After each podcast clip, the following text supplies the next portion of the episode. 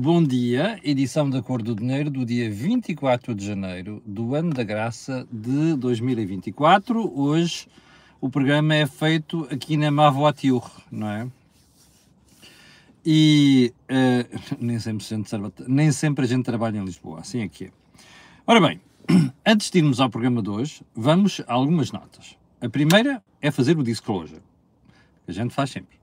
O canal A Cor do Dinheiro tem uma parceria com a Prozis que lhe dá desconto de 10% se for fazer compras ao site. Só precisa, quando vai lá comprar e antes de pagar, escrever Camilo no sítio onde diz cupom promocional. E em cima disto, ainda há os descontos que a Marta Cabral me envia e que eu publico os cupons sempre nas stories no Instagram. Uh, o canal tem uma parceria também, agora passou a ter, com a Belt, corretagem online de seguros, eu costumo dizer que seguros para mim são o meu cinto de segurança, não é? Eu não concebo a vida sem seguros.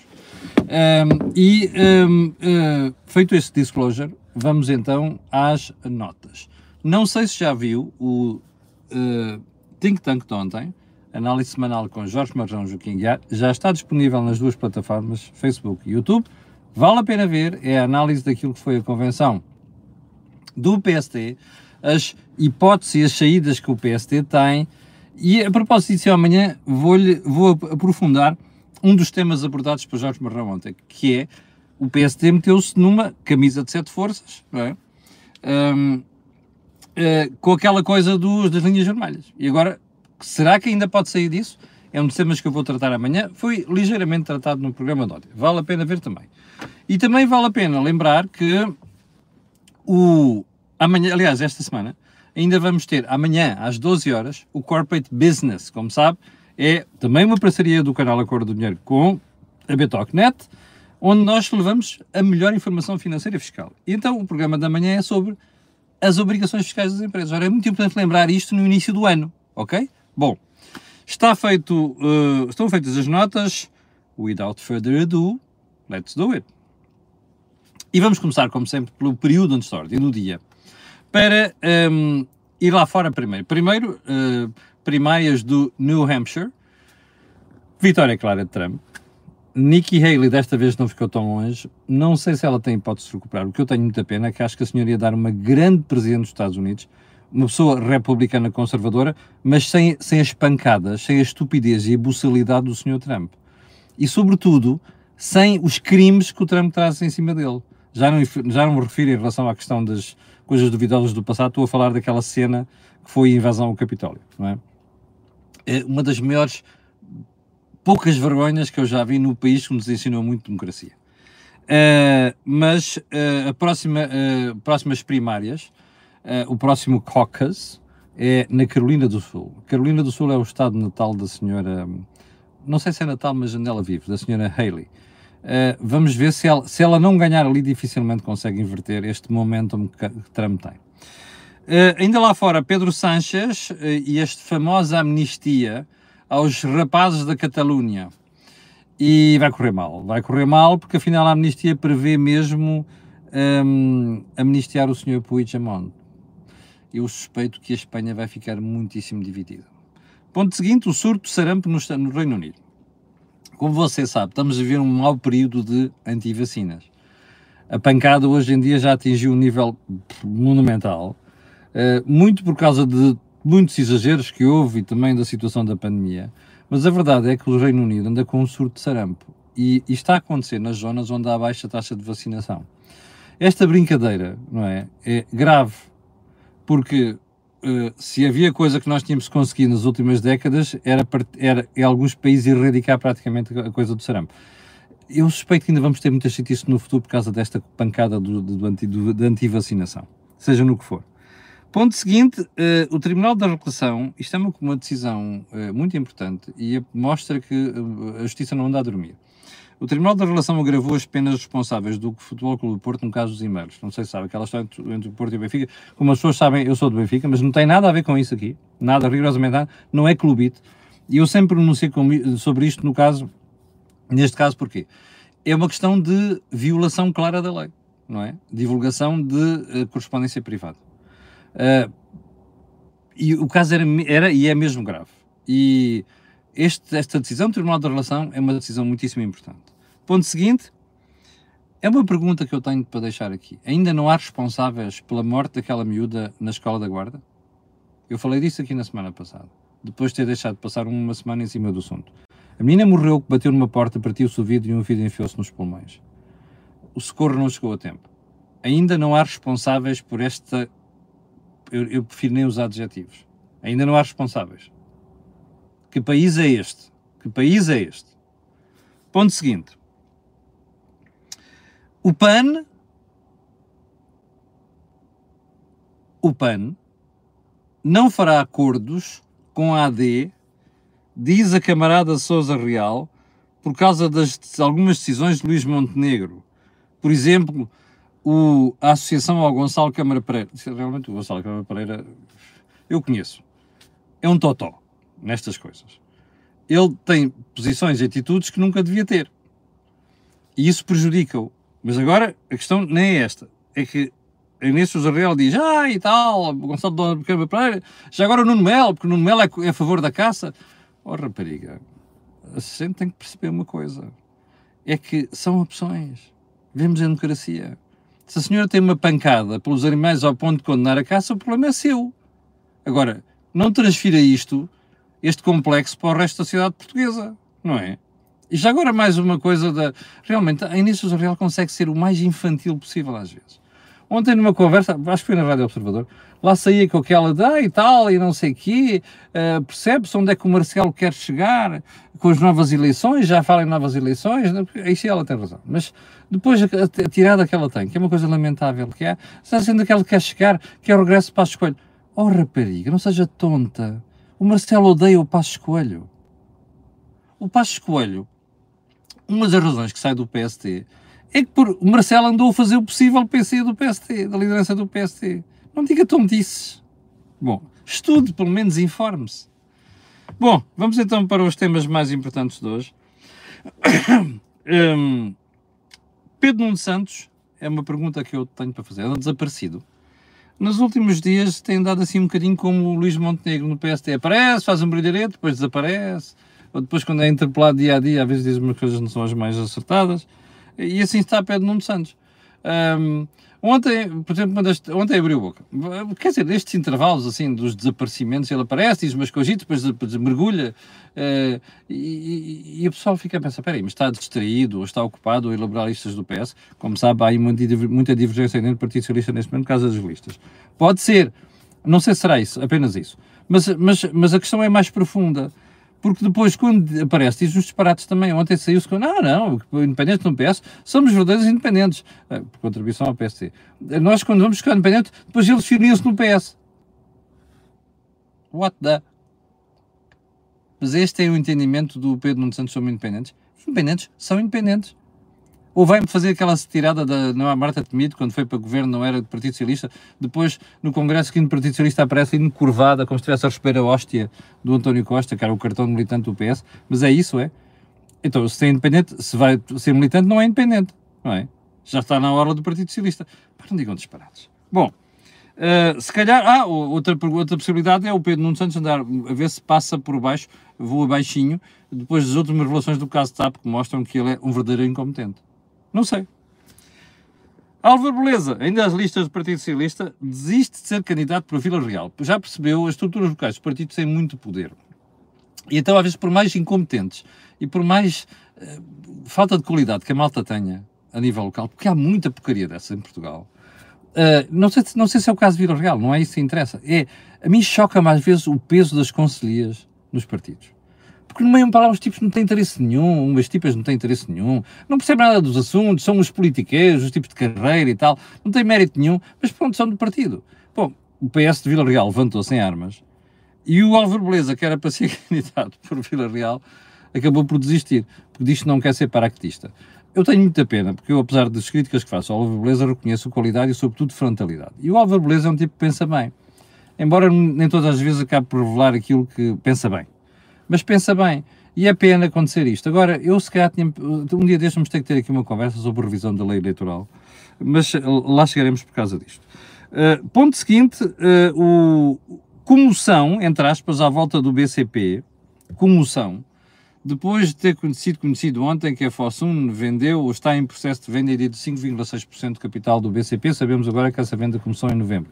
É claro que as coisas têm que ser feitas em segredo, senão baixa o preço das ações, não é? Um, esta manhã vi no, no Salvo Erro no ECO umas declarações do Luís Amado, que foi uh, CEO do BCP, que eu conheço há muitos anos, tenho que dizer, das pessoas que eu conheço melhor na banca, uma pessoa muito competente, de quem gosto muito, e, o Nuno Amado a dizer, diz ao, ao, ao ao ECO, o BCP está bem em recomendas. Eu não tenho dúvida nenhuma. O BCP e outros bancos. O BCP fez um trabalho notável de preocupação nos últimos anos e eu compreendo que ele diga isto, mas não é necessário dizer isto. Aqui a questão não é essa. Eu até fico muito feliz, como disse ontem, da Falsum baixar a sua participação e mais. Se baixasse de 20 para 5, eu fico ainda mais feliz, não é? Estou cansado, estou preocupadíssimo com o peso que a China tem em algumas empresas portuguesas. Já disse isto aqui. Não tem nada a ver com xenofobia, tem a ver com não estarmos dependentes de certos países ou das empresas de certos países e dos Estados de certos países. Ok? Tem apenas a ver com isto. Bom, ponto seguinte. Uh, talvez o tema mais importante hoje, mais problemas para a Aliança Democrática. E eu vou-lhe mostrar porquê. Estava a ver os jornais de hoje, e eu nem sabia disto, embora isto seja o meu jornal. Um, ehm, estava a ver o meu jornal e vejo aqui do lado direito, esta a pequena barra do lado direito, Pedro Nuno Santos, numa sondagem que uh, o Jornal de Negócios e o Correio da Manhã, através de intercampos, fizeram uh, sobre quem é que tem mais condições ou como é quem é que os portugueses veem com mais possibilidades de se tornar Primeiro-Ministro. Um, e estava a ver aqui esta matéria, depois fui lá ver ao, ao, ao interior do jornal, e então isto é assim, a sondagem foi feita entre o dia 16 e 20 de janeiro. Foi, feito, foi feita pela Intercampos, e como eu disse, é para o, para o Jornal de Negócios, que é o meu jornal, atenção, e o Correio da Manhã e a CMTV. atenção também é a televisão, para eu que sou comentador. É, portanto, faço sempre estes disclosures. E, uh, portanto, esta sondagem já foi feita depois de ter sido anunciado o regresso da Aliança Democrática. E o que é que se passa aqui é que a sondagem me diz que 49% dos portugueses, 49,8%, dizem que o mais provável para chegar ao cargo de Primeiro-Ministro é Pedro Nuno Santos. E apenas 19,8 consideram que Luís Montenegro pode, pode, pode conseguir chegar a Primeiro-Ministro. Cerca de um terço dos, dos um, ouvidos, foram 600 e tal pessoas, um, dizem que não sabem, portanto 30,5% diz que não sabe ou não responde. E, curiosamente, o nível, nível de notoriedade de Pedro Nuno Santos e de Luís Montenegro é o mesmo o que mostra que o, PS tem feito um grande trabalho para posicionar já o, PNS, Pedro Nuno, como o, o, o como o secretário-geral do Partido Socialista e, portanto, o candidato às eleições. É, mas o curioso também é que é, há muita gente que revela é, uma grande indecisão e desconhecimento, estou a citar o artigo, por, em relação a saber, de facto, se quem é a melhor pessoa que vai substituir o atual Primeiro-Ministro. Bom, esta parte interessa pouco. O que é que interessa nesta sondagem? É perceber que, apesar de tudo o que aconteceu, de todos os oito anos de atrapalhadas do Partido Socialista, da ausência de reformas, de coisas preocupantes que se passaram no Estado e de uma regressão brutal, que António Costa, eu hei de dedicar algum tempo a isto um dia destes, um, eu diria mesmo em alguns aspectos, retrocesso civilizacional, ok? Uh, com a geringonça e com os últimos oito anos, e apesar das trapalhadas do Pedro Nuno Santos, Pedro Nuno Santos é visto por 50% dos portugueses como uma pessoa que pode chegar ao cargo de Primeiro-Ministro. Bom, isto é preocupante e não é apenas para a Aliança Democrática, é para nós portugueses. É, e, é mais, e é para nós portugueses porque este último episódio que foi conhecido da TAP e a desculpa, desculpa que Pedro Nuno Santos está, que é eu não sou jurista, é uma coisa de bradar aos céus. Bom, Ponto seguinte. António Costa, que faz o possível para não sair de, da frente. Depois, se fosse Pedro Santos, já tinha mandado uma boca a este tipo, em privado, daquelas muito difíceis. António Costa não sai de cima. E então ontem uh, vou lá pronunciar sobre não sei o quê, sobre a atualidade política, e depois diz que o PST tem dificuldade em afirmar-se como alternativa e que isso fortalece, atenção que eu vou citar, a direita radical da iniciativa liberal e a direita ou a direita extremista do Chega. Bom, isto é de rir, não é? Eu já vou explicar onde é que António Costa quer chegar. Vamos lá, vamos lá fazer aqui uma, uma, uma análise. Então, a iniciativa liberal, liberal é direita radical. Desculpem. Se há partido em Portugal que se mais parece com o Bloco em algumas decisões de costumes e género e diabo 4 é a iniciativa liberal. Espera aí. É um partido de direita radical? Epá, o António Costa é um tipo, é um político nato. Porque ele não se importa de fazer estas figuras para dizer disparates destes. Já reparou? Estas e outras. Bom, a segunda é a direita extremista do Chega. Uh, o Chega parece cada vez menos como extremista. Esse sim parece a direita radical, não é? Portanto, estar a fazer isto, este qualificativo, onde é que António Costa quer chegar? É muito simples. António Costa é o pai, ainda ontem disse isto na CMTV, e o Marcos Prestelo, que vai ser candidato número 2 aqui por Lisboa do PS, quis discordar comigo, mas não tem razão nenhuma. O PS, António Costa, andaram a propagar e a insuflar o Chega durante oito anos. E agora isto tornou-se como o gênio que saiu da lâmpada, como eu já disse aqui várias vezes. E agora é que o gênio saiu da lâmpada, António Costa não vai conseguir lá metê-lo. Porque o Chega já tem uma dimensão muito importante. E uma das coisas que eu costumo dizer é assim: quem é o português que se afirma democrata, que pode dizer que um partido que tem 16%, ou seja lá o que for, não deve ser levado a sério? Desculpa, isto é um atentado à democracia. Portanto, é bom que se pare com esta conversa. É óbvio que António Costa percebe-se qual é o problema dele. Como ele é pai destas coisas, agora não quer ficar na história com um problema, porque isto vai ser um problema e não é apenas para a AD o crescimento do Chega vai ser um problema para o Partido Socialista. Bom, fora o PCP e até a próprio Bloco de Esquerda. Bom, portanto, António Costa, que agora é responsável por esta botada, que é muito esperto e já percebeu o problema, antecipadamente começa com estas coisas, que é para não dizer um termo feio, para ver se fogem dos pingos da chuva. Não vai conseguir, António Costa. Eu sei o que você fez nos últimos oito anos é para não tratar por tu, que é o meu contrato em privado, desde os tempos da faculdade. Um, não vai conseguir, António Costa. Sei o que você fez nos últimos oito anos. E os portugueses também. Portanto, pode fazer aqui o pino, o mortal encarpado, costas, flic-flac e o reco parta. Isto não passa. Isto é para sacudir a água do capote. Capixa? Ponto seguinte.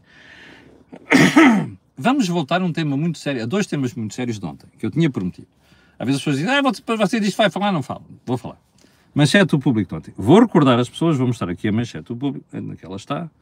Onde é que ela está? Onde é que ela está? Está aqui. Preços das casas estão a subir há 11 anos e bateram novo recorde em 2023. Olha a surpresa! Olha a surpresa! Parece aqueles ardinas que antigamente vendiam jornais de rua. Olha, olha o século, olha a notícia, olha a Lisboa. Lembra-se disso? Eu ainda me lembro dessas coisas. Bem, preços das casas estão a subir há 11 anos e a manchete do público não devia ser. Não estou a criticar a manchete, isto é piada, obviamente. É? Eu acho que o, este trabalho do público está muito bem feito. Uh, a manchete devia ser: fazem-se cada vez menos casas em Portugal. É por isso que o preço sobe. Elementar, meu caro Watson a procura não existe ou é baixa, a procura é grande. Perdão, a oferta não existe ou é baixa, a procura é grande, logo, curva da oferta da procura, coisa que apresenta aprender logo em economia política, logo, Economics 101, não é? Isto é elementar. Qual é a dúvida? Ah, mas depois vem, mas espera aí, pá! Como eu ontem vi na televisão, há gente não estuda os dossiês. Literalmente. Ontem vi na televisão uma, uma jornalista, porque eu até tenho consideração, fazer a pergunta: então, mas espera aí, nos outros países os preços estão a cair? Pois, o pessoal não estuda a situação noutros países. Bem, qual é o problema de Portugal? A procura é elevada.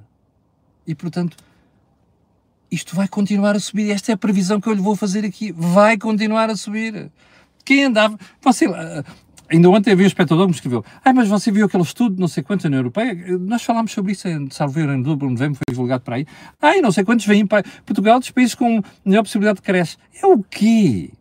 É de, é de gente que não estuda as matérias. Uma coisa é haver uma correção aqui e ali, uma coisa é haver certas zonas do país uma quebra de preços, ou até os preços subirem um pouco. Outra coisa é dizer que vai haver um creche. Mas espera aí, isto não tem produção e, portanto, não tem produção. Já lhe contei aqui no início do século, são os números que o Fernando Santo me deu numa entrevista, nem são meus, o, o mérito não é meu, é do Fernando Santo, que é das pessoas que mais sabe sobre habitação em Portugal. É isso que se faziam-se em Portugal 122 mil fogos. Com António Costa, durante oito anos, não se fizeram 120 mil sequer. Portanto, a oferta caiu, os preços sobem. Isto só um burro não percebe. Portanto, é óbvio que isto vai correr mal. Os preços vão continuar a subir. Ah, e tal o crédito. Qual crédito? Continua a haver gente com vontade de recorrer ao crédito. Ainda para mais, como você sabe, é só olhar para as. Ah, é um tema que vamos tratar na próxima semana no pé de meia. Que é a baixa das taxas de juros dos depósitos. Vamos explicar porquê e porque é que os portugueses vão ter um problema. Uh, e já agora tem a ver com a baixa também da taxa de juro do crédito. Se você for ver o Euribor a 12, a 12 meses, que já esteve a 4,2%, agora está a 3,7%, ou não sei, houve uma pequena inversão nos últimos dias, por causa das expectativas que afinal o BCS que não vai baixar as taxas de juros mais cedo. tão cedo. Portanto, é óbvio que a procura, é só os juros baixarem um bocadinho, a procura vai reativar. E como há pouca produção, vamos ter um problema. Isto não há que enganar. Isto é um ano. É preciso estudar economia. Até uma dona de casa percebe isto. Portanto, hum, eh, as vendas, veja só a chamada do público. Vendas, vendas caíram mais de 17%, mas os preços continuam a aumentar a dois dígitos. É óbvio. E vai continuar a aumentar. Pode ter a certeza. Bom, vamos voltar também a outro tema de ontem, que era do Diário, Diário Notícias. Dois bons trabalhos, tanto do público como do Diário Notícias ontem. E a manchete do Diário Notícias era esta, mas também merece ser falado e já vai perceber porquê. Ah, não. Este é, este é do DN2. Atenção, eu sequer tacarei neste assunto amanhã, ok? Mas eh, este é do DN2, também é um assunto interessante. Agora, onde é que isto está? Onde é que isto está? Está aqui. Esqueça lá aquela coisa, aquele desenho horrível lá em cima e veja aqui a matéria, ok? Matéria, o que é que isto diz aqui? Suplemento da PJ aplicado à GNR e PSP custaria 154,8 milhões de euros. Bom, hum, isto tem a ver com toda esta contestação dos polícias. Como já sabe, eu estou, acho que eles têm toda a razão. E acho que o Governo e o Presidente da República foram muito sloppy, muito desastrados nesta matéria. Primeiro, o Governo já tinha aumentado o suplemento da PJ. Uh, e em novembro, pela calada, resolveu fazer isto. O pior é que ainda, ainda mais ocultou informação. Eu nem sabia disto, vi isto, vi isto no artigo publicado hoje no, no Público da Helena Pereira Salver, que é o editorial do Público. Muito bem escrito, parabéns à Helena Pereira e ao trabalho que o Público faz hoje ela diz assim: o governo, ainda para mais, publicou isto com retroativos e nem sequer divulgou, só soube há pouco tempo. Bom, isto foi de uma vergonha inqualificável. Portanto, o governo cometeu aqui um erro. E o que é que aconteceu? Gerou, agravou aquilo que é o fosso entre a PJ e a PSP. Até porque na PSP nas PJ só um suplemento, na PSP uma porrada deles, deixa-me lá ver aqui, aliás, o artigo do Diário Notícias nesse aspecto fala, são oito suplementos, estão no PSP, e que, que acrescentam ao salário base. E, obviamente, isto agravou essa clivagem, esse, esse gap, esse, essa decalagem entre a Polícia Judiciária e a GNR e a PSP. E como salienta a Helena Pereira no, no, no artigo do Público, isto teve um condão de proporcionar, unir as direções de, das polícias com os polícias na crítica ao governo. É óbvio que o governo não está sozinho neste disparate. O Presidente da República, que promulgou isto, embora tenha feito uns avisos, não devia ter promulgado. E devia ter dito, desculpa, eu vou vetar isto, porque o Governo está a criar uma situação de injustiça e desigualdade entre as forças policiais. O drama desta brincadeira é que Marcelo não veta o que devia votar e depois veta o que não devia votar, ou vetar, ou o diabo 4. Bom, cria estas situações. Portanto, o Presidente da República está, obviamente, eh, comprometido com isto. Bem, qual é o problema desta brincadeira toda? Isto não vai abrandar. Hoje está marcada uma manifestação nacional de polícias e a coisa se calhar não vai... Aliás, se calhar não, não vai ficar por aqui. Mas, como sabe, há eleições daqui a semanas e, portanto, a malta é este momento que aproveita para, para fazer isto. É claro que depois o governo vai dizer, como já disse José Luís Carneiro, ah, e tal, somos o governo de gestão, pois são governo de gestão para umas coisas, não são para outras, não é? Ainda há dias a senhora Ministra da Presidência, que vai ser candidata aqui por Lisboa, dizia, ah, e tal, isto, nós estamos gestão, mas não, não impede tomar decisões, olha, então toma decisões sobre esta matéria. Qual é o problema disto? É a manchete do Diário Notícias. Veja só, vou recordar. Quanto é que esta marmelada custa? 154,8 milhões. Está a ver? 154,8 milhões de euros. Não é despiciando. Bom, mas se não é despiciando, porque é que o governo não dá conta às histórias aos portugueses há oito anos que acabou esta austeridade? É óbvio que é difícil fazer isto. E é óbvio que agora não se pode fazer de um momento para o outro. Mas o problema é que o governo andou a favorecer umas classes em detrimento de outras. Desta vez foi a PJ. Sabe-se lá porquê. Por acaso eu tenho uma ideia, mas não posso dizer aqui. Está a ver? Portanto, hum, nunca é processos. Portanto, uh, o drama é este. Isto é metade daquilo que na previsão mais baixa custará atualizar lá aos 6 seis, anos, 23 dias, 23, uh, se, uh, o 23 semanas ou não sei quanto. Não, 6 anos, 6 meses. Aqueles 6 anos de, tempo de serviços de professores. Tem um custo orçamental grande. Portanto, nós não podemos ser responsáveis. Temos de ter as contas públicas em ordem. Qual é o drama disto? O governo não está para esta brincadeira porque sabe perfeitamente qual é o impacto. Mas sabe qual é o impacto? Não devia ter feito isto à PJ, largando a PSP e a GNR no estado em questão. Bom, isto foi realmente uma lamentável ligeireza à forma que tanto, tanto o Governo como o Presidente da República tratou isto. Eu que tinha aqui mais dois assuntos, mas não vou tratar deles ainda hoje, porque não temos tempo, já abusei muito do seu tempo. São 7 mil pessoas em direto. Muito obrigado, quero agradecer a estas pessoas e outras que vão ver e pedir aquilo que peço sempre. Colocar um gosto, partilhar nas redes sociais, é muito importante e subscrever o canal também é muito importante, ok? Já sabe porquê? Aquilo que houve aqui não houve em mais sítio nenhum. Obrigado, com licença, tenha um grande dia e já sabe que amanhã às 8 da manhã eu estarei aqui para tratar o juízo. Muito obrigado.